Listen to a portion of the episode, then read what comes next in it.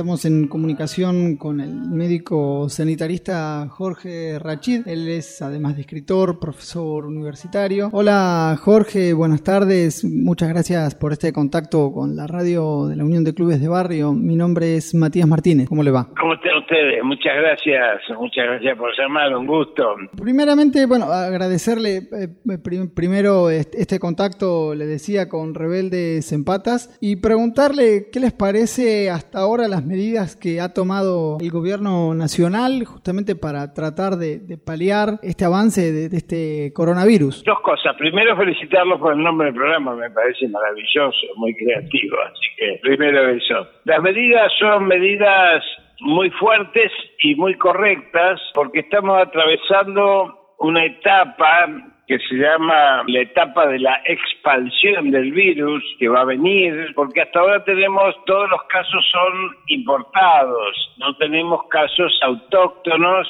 ahora se está sospechando que puede haber algunos en Chaco, un par de casos. La diferencia entre un caso autóctono y un importado es que los importados son aquellos que fueron contagiados en el exterior, que trajeron el virus e incluso todos aquellos que se contagiaron a partir de esa persona o de ese grupo familiar, lo cual son contactos muy identificados y por eso se los llama contactos importados o no nativos. Ahora venga la etapa de expansión, donde seguramente la gente que se enferme, los compatriotas que se enfermen, no van a tener un contacto directo de una fuente segura de dónde se contagiaron. Esto es porque ya el virus va a estar entonces diseminado. Dicho lo cual, estas medidas que ha tomado el gobierno son para evitar las situaciones eh, dramáticas en algún sentido que han tenido países de Europa como Italia y España especialmente, que descuidaron las formas de control fronterizo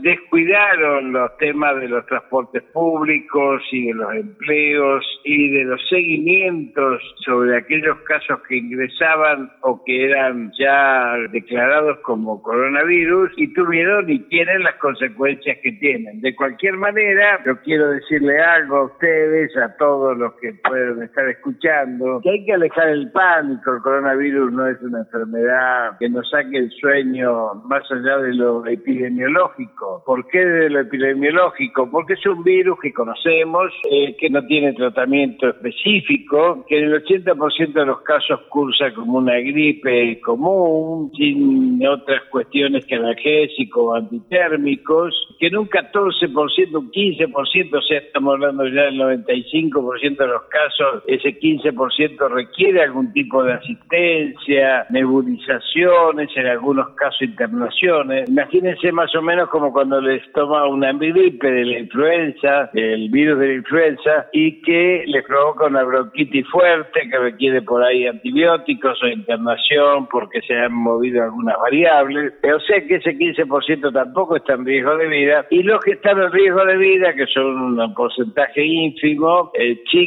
son todos aquellos que están en situación de riesgo, que son mayores de 65 años, en especial los que cursan enfermedades crónicas no transmisibles como diabetes, hipertensión, renales o cardiópatas, que estén eh, complicados, no los que están en forma normal, que toman metformina y se cuidan en el caso de diabéticos o que toman beta bloqueando en el caso de los hipertensos, pero las personas que hacen diálisis, las personas que están inmunosuprimidas, aquellas que fueron trasplantadas, las mamás embarazadas o las personas que están haciendo quimioterapias, eh, por procesos oncológicos son pasibles de estar con mayor cuidado y es absolutamente aconsejable que se queden adentro de sus casas y no circulen. En general la indicación de no circular es para todo el mundo, o sea que hay que evitar tener circulación a menos que sea absolutamente necesario. Hola, doctor, buenas tardes. Mi nombre es Diana Martínez. ¿Qué tal? Un gusto. ¿Cómo está usted? Con respecto a esto de los cuidados, las medidas que hay que tener con respecto al contagio del virus, el ciudadano común, ¿qué medidas puede tomar? Además de no concentrarse en aglomeraciones de personas, evitar transportes públicos, en el hogar, ¿Qué podemos utilizar? En realidad el contagio del virus hay que evitarlo tratando de no tener, eh, primero, lugares aglomerados, eh, viajar como hacienda en los subtes y estas cuestiones que hacen eh, a la posibilidad de un contagio directo y después tomar las medidas habituales, pero sin pánico. Mire, hay una rama de la medicina que se llama epidemiología crítica, que es lo que viene de Ramón Carrillo y la medicina social de los años 50, que en el mundo estudia las determinaciones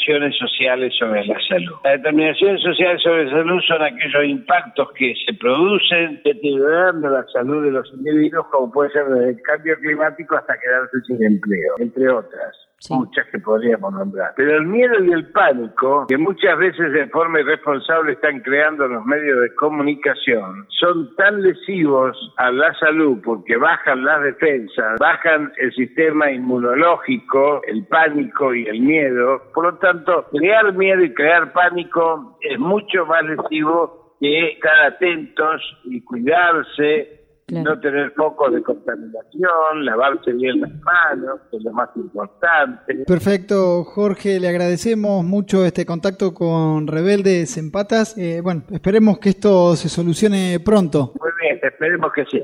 Muchísimas eh, gracias. Le, felicito por el programa, por los clubes de barrio, por las comunas, por el trabajo que hace. Perfecto, le mandamos un abrazo grande. Muchas gracias.